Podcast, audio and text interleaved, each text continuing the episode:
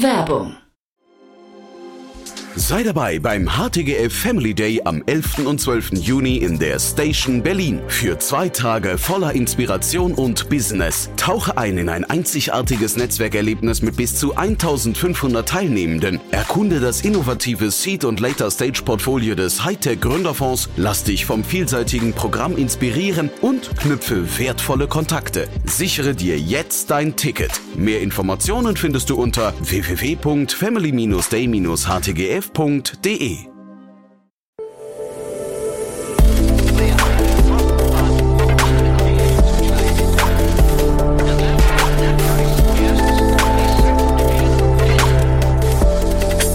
Insider Daily.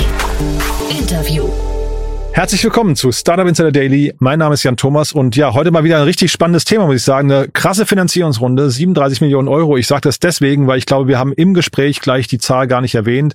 Auf jeden Fall ein tolles Lineup an Investoren für das Unternehmen Swan. Ich spreche mit David Frei. Er ist Head of Dach von Swan und wir haben ganz grob über das Thema Embedded Financing oder Banking as a Service gesprochen, denn das ist der Kern von Swan und die haben da offensichtlich einen spannenden Approach gefunden, der jetzt, wie gesagt, krasse Investoren überzeugt hat. Aber der Reihe nach alles es jetzt von David Frei, Head of Dach von Swan. Startup Insider Daily. Interview. Cool, ja, ich freue mich. David Frei ist hier, Head of Dach von Swan. Hallo David. Hallo Jan, vielen Dank für die Einladung. Ja, Head of Dach heißt äh, Deutschland, Österreich, Schweiz. Äh, Swan musst du, glaube ich, mal erklären. Gerne. Also wir sind ein Banking as a Service Anbieter, äh, ursprünglich aus Frankreich, aber von Anfang an mit einer europäischen Idee, äh, die später gerne auch noch wer ausführe. Ähm, was wir tun, ist, wir ermöglichen es, jedwedem Unternehmen Bankdienstleistungen in das eigene Produkt zu integrieren. Und da sprechen wir beispielsweise von Konten, von Karten, von lokalen IBANs, ähm, was letzten Endes bedeutet, dass ein Unternehmen, selbst was kein Fintech ist und kein Banking-Hintergrund hat, selber ein Bankkonto beispielsweise anbieten kann. Also heißt, ihr seid nicht die nächste Solaris? Äh, wir sind nicht die nächste Solaris, nein, wir würden uns, wir sind ein äh, Standalone-Unternehmen und wir sind einzigartig. Ich glaube, Solaris ähm, ist auch Standalone, ne? Abs absolut, ja, nein. Ähm, was ich damit sagen will, ich glaube, wir haben unseren ganz eigenen Ansatz und ähm, ich glaube, das, was Swan auszeichnet, ist, ähm, wir haben, wir haben relativ früh erkannt, dass das ganze Thema Banking as a Service ähm, einen wesentlichen ähm, äh, Grund hat, warum es nicht so richtig abhebt. Also es gibt ja ganz viele Studien, die da draußen sind, die sagen sagen, das ist ein riesiger Markt und, ähm, äh, und, und man hat sich immer so ein bisschen gefragt, warum gibt es dann trotzdem eher die Neobanken und Neobroker, ähm, die mit Banking as a Service äh, Anbietern zusammenarbeiten. Und da haben wir gesagt, wir müssen das, das, das Ganze sehr vereinfachen. Also wir müssen das jedwedem Unternehmen ermöglichen, ähm, indem wir eben das ganze Thema Compliance zum Beispiel übernehmen, das ganze Thema äh, Geldwäsche, das ganze Thema Transaktionsmonitoring, also all das, wo du eigentlich ansonsten Compliance und ein Banking-Team intern aufbauen müsstest, das machen machen wir. Und dementsprechend arbeiten wir eben heute schon mit äh, Logistik, Mobilitätsunternehmen äh, oder selbst äh, Unternehmen aus dem Gesundheitswesen zusammen, um denen eben das zu ermöglichen, die sicherlich keine Bankexperten sind. Logistik und Gesundheitswesen, da wäre ich jetzt überhaupt nicht drauf gekommen. Was, was genau ist deren Ansatz? Gern. Ähm, vielleicht nehme ich das Beispiel aus dem Gesundheitswesen, was ich das, weil ich das ganz spannend finde. Wir haben einen äh, Kunden in Deutschland, einen Partner, ähm, die heißen Fleming und was die machen ist, die machen eine Software für, ähm, für niedergelassene Ärzte Ärzte. Ja, und ähm, weil die niedergelassenen Ärzte, die müssen, die sind ja letztlich auch ein, ein, ein Wirtschaftsunternehmen und müssen Rechnungen schreiben, müssen sicherstellen, dass sie auch bezahlt werden. Und ähm, genau dafür nutzen sie Swan, um eben diesen Ärzten auch ein, ein Konto aufzumachen, ähm, um diesen Ärzten auch auch ähm, äh, Mastercards in unserem Fall auszustellen, damit die auch ihre ihre eigenen Rechnungen auch zahlen können. Genau. Das heißt, ihr geht dadurch in den Finanzierungsbereich rein oder Fleming geht in den Finanzierungsbereich rein oder warum braucht man jetzt, warum braucht man als niedergelassener Arzt jetzt eine Fleming Mastercard? Gern. Also Letzten Endes ist es so, wir haben in der Vergangenheit, äh, war es ja häufig so, ich glaube, Fleming ist jetzt nur ein Beispiel, mhm. äh, aber vielleicht kann ich es nochmal nehmen. Ähm, die Ärzte hatten wahrscheinlich in irgendeiner Form ein, ein System, wo sie ihre ganzen Patientendaten gepflegt haben, ähm, ihre ganzen Termine gepflegt haben, ähm, ihre ganze Rechnung vielleicht auch ausgestellt haben, aber gleichzeitig musste man dann immer noch in eine andere Applikation gehen, ähm, eine App von einer traditionellen Bank beispielsweise, um so eine Rechnung zu bezahlen, wenn wir jetzt von SEPA ausgehen. Mhm. Und da ist die Grundidee von Embedded Finance Finance, das zusammenzuführen. Also wirklich, wir sagen immer am Point of Need die Bankdienstleistung zur Verfügung zu stellen. Und warum sollte man als Nutzer eben zwei Apps oder zwei Plattformen nutzen, wenn man das aus einer Hand haben kann. Und das ist eine ganz, also eine Grundidee von, von Banking as a Service oder Embedded Finance, so wie wir es machen. Wir sprechen ja vor dem Hintergrund von der Finanzierungsrunde, da müssen wir auch gleich mal im Detail drüber sprechen, aber das, die ist ja relativ stattlich. Das klingt so, als wäre der Bedarf, äh, du hast ja vorhin auch gesagt, ein riesiger Markt, es klingt so, als wäre der Bedarf relativ groß. Sind das wirklich Painpunkte, für die Leute bezahlen? Absolut. Und das, das sehen wir ganz stark. Ähm, denn vielleicht darf ich ein bisschen ausführen. Wir sind 2019 gegründet worden und ähm, zwei Jahre lang hat unser Gründungsteam, die alle Entwickler vom Hintergrund sind, haben an der Plattform gearbeitet, an unserer eigenen Lizenz gearbeitet und wir sind dann erst 2021 an den Markt gegangen, also kommerziell, haben, haben unser Produkt verkauft.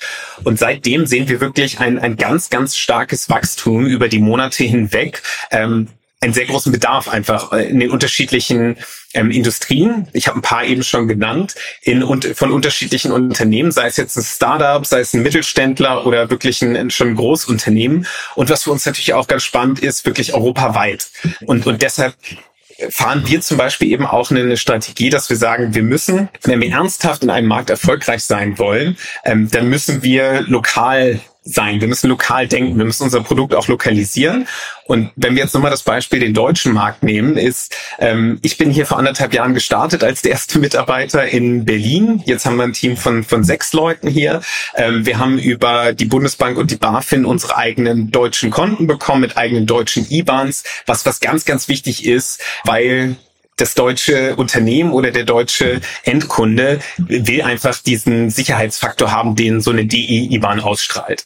Und was wir eben sehen, ist, dass ganz, ganz viel Traktion kommt aus, aus diesen unterschiedlichen, ähm, von diesen unterschiedlichen Unternehmen, die ich eben auch genannt habe. Was würdest du denn sagen, welche Branchen oder welche Player im Markt disruptiert ihr? Im Endeffekt ist es schon so, dass durch uns der Kuchen jetzt nicht unbedingt größer wird. Also ich glaube, das kann man, das kann man schon so sagen, sondern dass wir es ermöglichen, die Wertschöpfung zu den Unternehmen zu bringen, die vielleicht bei einer Bank vorher waren. Weil äh, wenn, wenn wir wieder das Beispiel zum Beispiel von einer Account Management Software nehmen, ähm, wie ein Agicap zum Beispiel, die man im deutschen Markt, glaube ich, ganz mhm. gut kennt, ähm, dort war es ja auch so. Der Mittelständler, mit dem die arbeiten, die haben eine Accounts, Accounting Software gehabt und, und die Rechnung haben sie dann in, in der Banking App bezahlt. Und da ermöglichen wir es eben im Agicap, das aus einer Hand herauszugeben. Also sprich, ist schon so, dass wir ein Stück weit von der Bankdienstleistung, die vielleicht bei den traditionellen Banken vorher war, internalisieren und, und unseren Kunden ermöglichen, das selber anzubieten. An welchen, an welchen Stellen nimmt euch der Kunde dann wahr? Nimmt er euch überhaupt wahr oder passiert das Ganze irgendwie tatsächlich, ähm, sag mal, ähm, mehr so im Hintergrund durch Schnittstellen? Genau, also äh, absolut richtig. Also wir sind komplett API-basiert und ähm, treten komplett in den Hintergrund. Also wir haben keinerlei Ambitionen selber als, als Brand bei einem Endkunden, sei es im B2B-Bereich oder B2C-Bereich, ähm, in Erscheinung zu treten, sondern wir sehen uns wirklich als Infrastrukturprovider für unsere Kunden. Und die können dann eben ihr Konto, das Agicap-Konto nennen, das Fleming-Konto, das Carrefour-Konto beispielsweise ähm, und, und branden ihre Karten auch selber und dementsprechend bleiben wir komplett im Hintergrund. Mhm. Lass uns mal über die Finanzierungsrunde sprechen. Jetzt ist Lakestar eingestiegen bei euch, ne? Ganz genau. Ganz, ja. ganz frisch die News jetzt. Ja. Vielleicht magst du es mal durchführen. Gerne.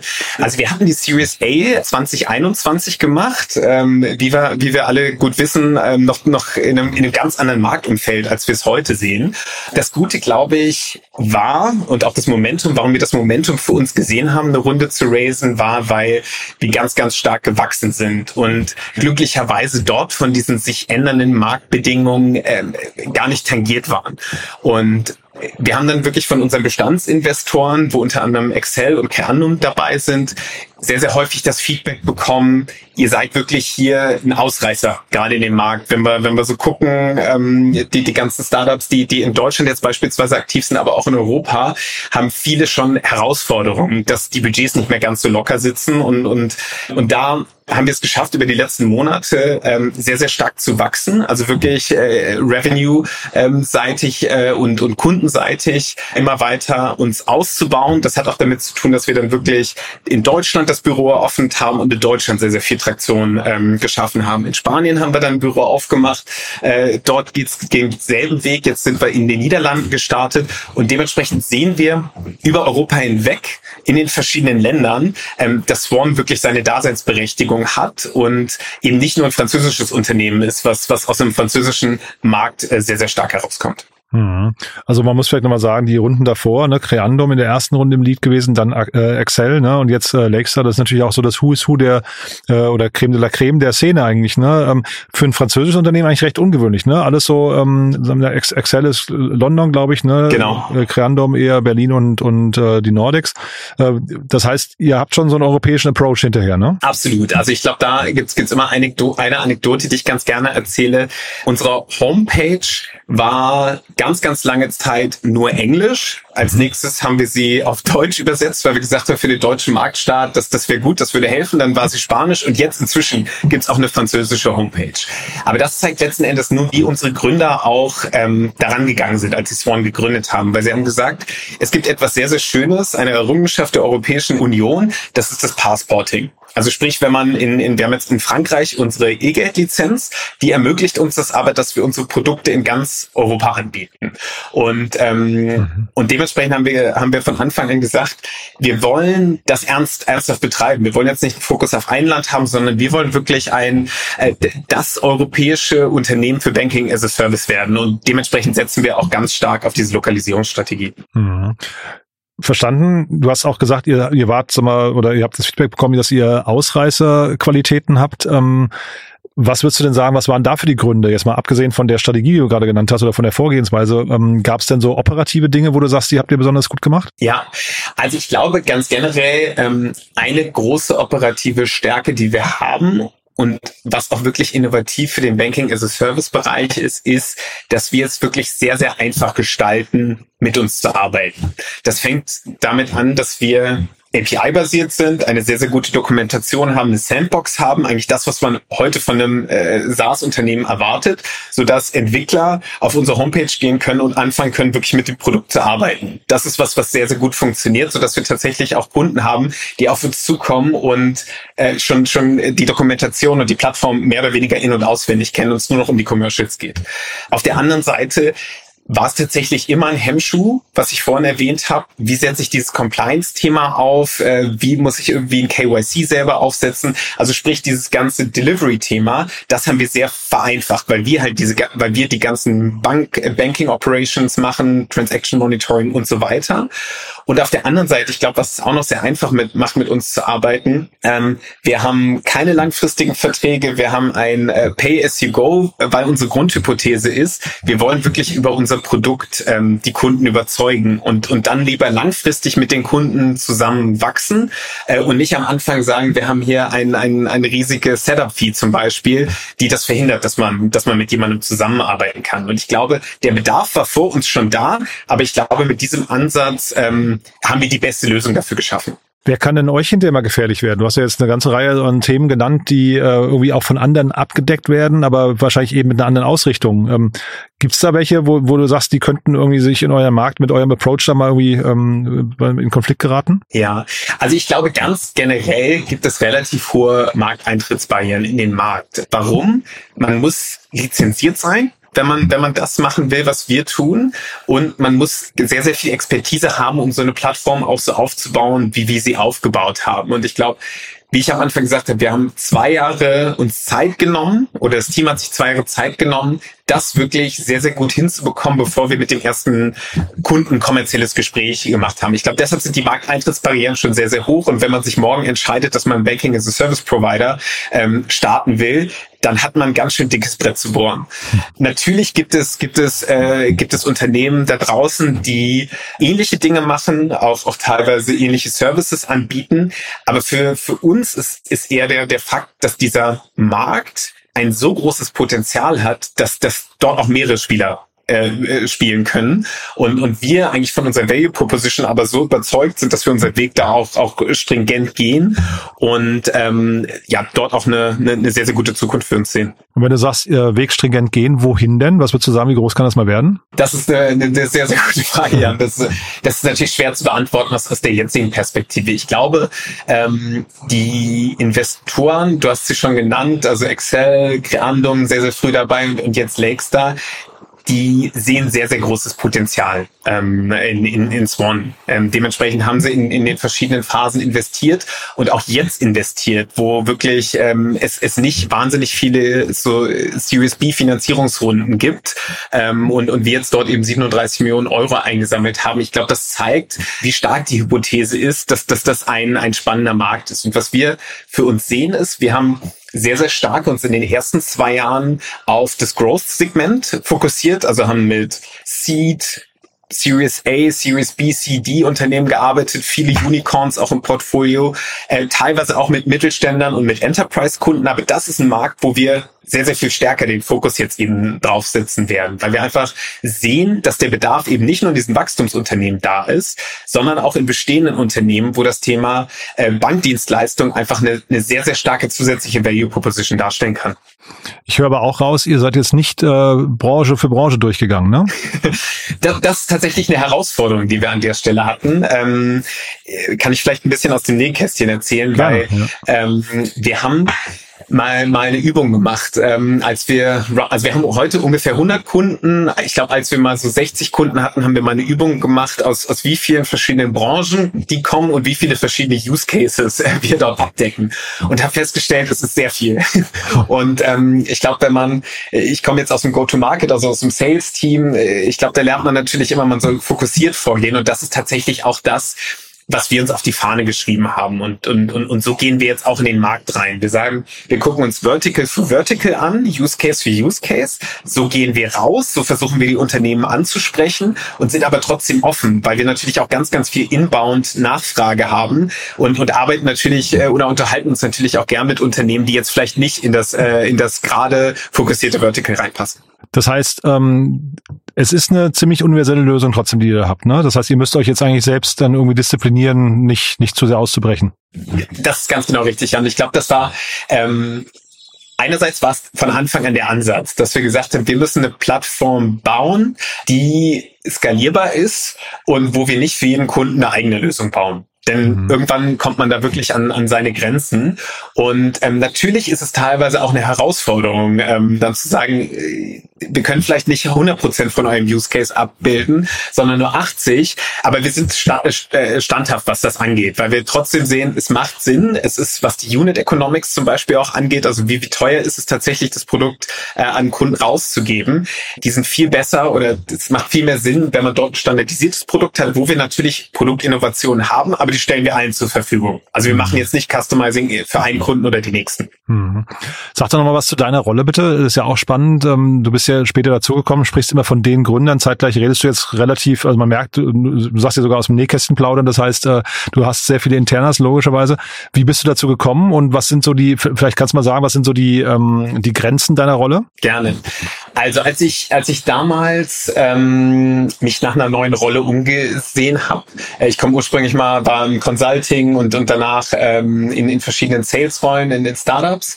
Und ich wollte gerne, ich habe ich hab mir eine Bucketlist gemacht, ich wollte mit einem erfahrenen Gründerteam arbeiten, in einem Unternehmen, was ganz, einen ganz großen TAM hat, weil ich das auch schon festgestellt habe, ein, ein vergangenen Unternehmen, in dem ich war, dass ein TAM sehr, sehr wichtig ist, also ein Total Addressable Market. Mhm. Und ähm, habe dann natürlich auch geguckt, ähm, wo, wo investieren die Excels und Kranums dieser Welt, weil das natürlich eine Due Diligence ist, die man, die man als, ähm, als Außenstehender ganz gut vielleicht nutzen kann.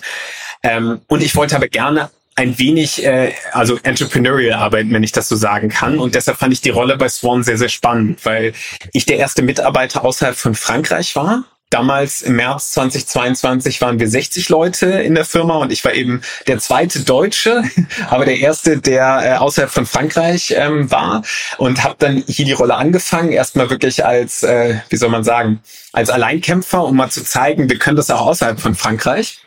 Und ähm, habe dann wirklich auch sehr, sehr viel Autonomie von den Gründern bekommen, zu sagen, David, sag uns, was du brauchst, um den Markt aufzubauen. Und, ähm, und so haben wir das wirklich konsequent hier gemacht. Wir haben Schritt für Schritt das Team aufgebaut. Immer wenn wir gesehen haben, Traktion steigt, zum Beispiel im Sales, äh, habe ich einen zweiten Account Executive eingestellt. Aber ich habe jetzt nicht direkt fünf Account Executives eingestellt in der Hoffnung, dass das irgendwie funktioniert. Mhm. Ähm, und heute ist es so, dass die Rolle sich dahingehend geweitet, äh, erweitert hat, dass ich praktisch, ähm, was das Go-to-Market angeht, für alle alles östlich von Frankreich zuständig bin. Also ich habe angefangen mit äh, Deutschland, Österreich, Osteuropa ähm, und habe dafür auch mein Team in Berlin sitzen. Und jetzt haben wir auch einen Verantwortlichen für ähm, Benelux eingestellt, der sitzt in Amsterdam und äh, der ist auch in meinem Team. Das heißt, es war vorhin eingangs gar nicht richtig, als ich gesagt habe, Dach, Head of Dach. Das stimmte gar nicht. Das, das, hat sich so, das hat sich so schleichend ein bisschen erweitert, Ach, genau. Ja, ja, spannend. Und du dann sag nochmal, gib nochmal einen Ausblick, so die nächsten Schritte für, also vielleicht für dich, aber auch vor allem für, für Swan jetzt. Was sind so die nächsten Themen, die jetzt kommen? Gern. Also wir werden unseren Weg jetzt nicht, nicht äh, um 180 Grad drehen mit dieser Finanzierungsrunde, sondern die Finanzierungsrunde ist, ist etwas, was, was uns helfen wird, den Weg noch, noch ein Stück äh, schneller vielleicht, noch konsequenter noch umzusetzen. Also einerseits äh, hatte ich ja, glaube ich, schon erwähnt, Jan, wir sind gerade in Frankreich, Deutschland, Spanien und jetzt neuerdings in Holland sind wir aktiv. Ähm, letzte Woche haben wir auch die Beta gestartet mit der holländischen IBAN. Ähm, wir werden als nächstes den italienischen Markt aufmachen, auch, auch mit einem eigenen Büro und werden diese Lokalisierungsstrategie in jedem Fall weiterfahren. Ähm, und werden gleichzeitig auch, auch ganz konsequent unser Produkt weiter ausbauen. Also ich spreche, heute machen wir eben viel Konto, Card, IBAN. In Zukunft wollen wir aber auch mehr in Richtung Lending machen oder Payment Acquisition. Ähm, also wirklich unser Angebot noch erweitern. Und um das zu machen, heute haben wir äh, 150 Leute ähm, in, in, der, in der Firma und wir planen über die nächsten zwei Jahre ungefähr den, den Headcount zu verdoppeln. Und gleichzeitig ist es auch unser Ziel, von heute 100 Kunden bis Ende nächsten Jahres auf auch dort zu verdoppeln. Also bis Ende 2024.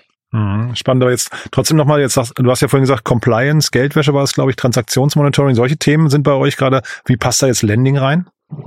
Ähm, also letzten Endes musst du dir vorstellen, wir haben gewisse Use Cases, die uns vorgestellt werden. Die starten zum Beispiel mit dem ähm, im B2B-Bereich. Da, da sagt uns ein Kunde, wieder Accounting-Plattform ist ein gutes Beispiel. Wir würden gern unseren B2B-Kunden, das sind vielleicht kleine Unternehmen, mittelständische Unternehmen, ein Konto, eine Karte anbieten, damit die ihre ganze, ihr ganzes, ja, ganze Finanzen darüber abwickeln können dann ist ja der nächste Schritt, was braucht so ein Mittelständler noch, ähm, ist ja häufig Unternehmensfinanzierung, also KMU-Finanzierung. Also warum gehen wir nicht in eine Richtung und sagen, neben Konto und Karte gibt es beispielsweise noch einen Überziehungskredit oder es gibt eine Kreditlinie noch, mhm. weil das einfach eine, eine natürliche Erweiterung ähm, unseres Angebots ist. Ah, okay, verstehe. Also jetzt nicht Lending im großen Sinne, dass man sagt, jetzt ihr, ihr ähm, habt richtige Kreditrahmen oder sowas, sondern tatsächlich eher so die Überziehung von Konten. Zum Beispiel, genau. Und das, das ist, das ist ein bisschen von bis. Also es gibt, man, man spricht spricht von kleinen Kreditprodukten, dann gibt's größere Kreditprodukte. Ich glaube, was da noch wichtig ist an der Stelle, wir sind ein E-Geld-Institut.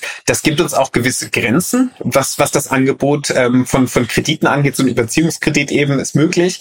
Aber ansonsten, wenn es jetzt wirklich darum geht, ähm, KMU-Kredite im größeren Stil zum Beispiel zu vergeben, arbeiten wir auch mit Kreditbanken zusammen. Also, dass man dann in so einer Dreiecksbeziehung zusammenarbeitet. Also eher eine Art Plattform dann, ja? Ganz genau. Hm. Und wo du gerade sagst, es gibt Grenzen, was gibt's denn für euch für Grenzen generell? Was gibt's denn für Dinge, die ihr nicht machen werdet? Ja, also ganz generell ähm, ist es so, als, als EGET-Institut äh, kann man sich grob merken, die Konten, die wir haben, ähm, sind jetzt erstmal, gehen nicht ins Minus wenn wir es nicht über, äh, wenn wir es nicht erlauben über so ein Überziehungskredit zum Beispiel. Also ein Payment-Konto kann maximal äh, oder kann minimal bei Null stehen. Ähm, darüber hinaus ist es gerade so, dass wir auch eine, eine Debitkarte noch rausgeben. Wenn wir eine Kreditkarte rausgeben wollen beispielsweise, dann müssen wir das auch mit, einer, mit einem Kreditpartner machen. Das sind alles Sachen, die möglich sind, aber heute ein E-Geld-Institut ist ähm, ist vielleicht, also man kann ganz klar sagen, ein E-Geld-Institut ist weniger risikoreich als, als eine Vollbank eben weil es diese Grenzen gibt und, und, und wir uns jetzt auch nicht ähm, äh, dort überschulden können oder sowas. Mhm. Spannend. Du, da bin ich sehr gespannt, wie es weitergeht bei euch. Äh, ich würde sagen, wir bleiben in Kontakt. Haben wir für den Moment was Wichtiges vergessen? Ja, ich glaube, du hast alle wichtigen Fragen gestellt und ich danke dir vielmals fürs Gespräch. Du, dann sag noch mal ganz kurz, wer darf sich melden bei euch? Ihr klang ja jetzt gerade so, als seid ihr immer wieder mal am Suchen nach neuen Mitarbeitern zum Beispiel. Absolut. Also wir, wir bauen fleißig in den, in den Märkten auf und ähm, äh, wir haben jetzt eben die, die, die vier Standorte, ähm, Paris, Berlin, Barcelona und wir suchen fleißig Mitarbeiter für eine ganze Reihe an Teams und ähm, das heißt noch nicht nicht mal, dass man unbedingt jetzt nur für den deutschen Markt äh, sich bewerben muss, wenn man in Berlin arbeiten will, sondern man kann auch eine wirklich europäische Rolle bei Swan haben, weil jeder Mitarbeiter auch bei uns, äh, egal welche Rolle er hat, egal in welchem Büro auch arbeiten kann. Super. David, hat mir großen Spaß gemacht. Weiterhin viel Erfolg, ja? Dito, ganz lieben Dank. Ja. Bis dann. Ciao. Tschüss. Startup Insider Daily, der tägliche Nachrichtenpodcast der deutschen Startup-Szene. Ja, das war David Frei, Head of Dach. Nee, eigentlich nicht Dach. Wir haben es ja gerade geklärt. Er ist nicht nur Dach, sondern noch mehr. Von Swan auf jeden Fall. Das ist richtig. Und ihr habt es mitbekommen. Es war ein tolles Gespräch, muss ich sagen. Eine spannende Runde, ein spannendes Unternehmen. Nicht viel hinzuzufügen, muss ich sagen. Da steckte wirklich viel, viel drin. Bin sehr gespannt, wie es weitergeht. Wenn es euch gefallen hat, gerne weiterempfehlen. Vielleicht kennt ihr jemanden, der oder die hier mal reinhören sollten. Entweder, weil sie sich zum Beispiel für die offenen Stellen interessieren könnten von Swan oder weil sie vielleicht, ihr habt es ja gerade gehört, helfen möchten, die Kundenanzahl zu verdoppeln. Da gibt es auf jeden Fall Gesprächsbereitschaft. So habe ich das zumindest wahrgenommen.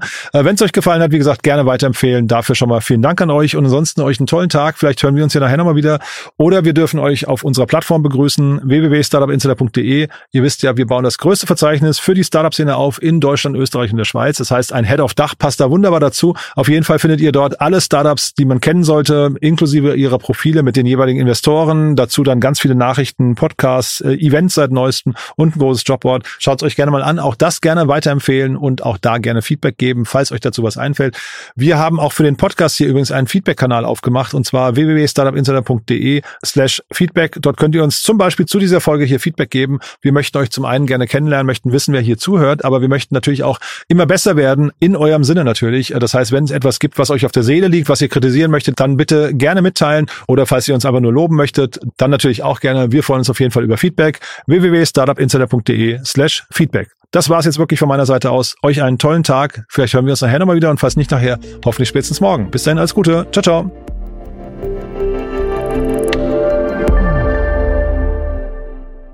Diese Sendung wurde präsentiert von Fincredible. Onboarding made easy mit Open Banking. Mehr Infos unter www.fincredible.io.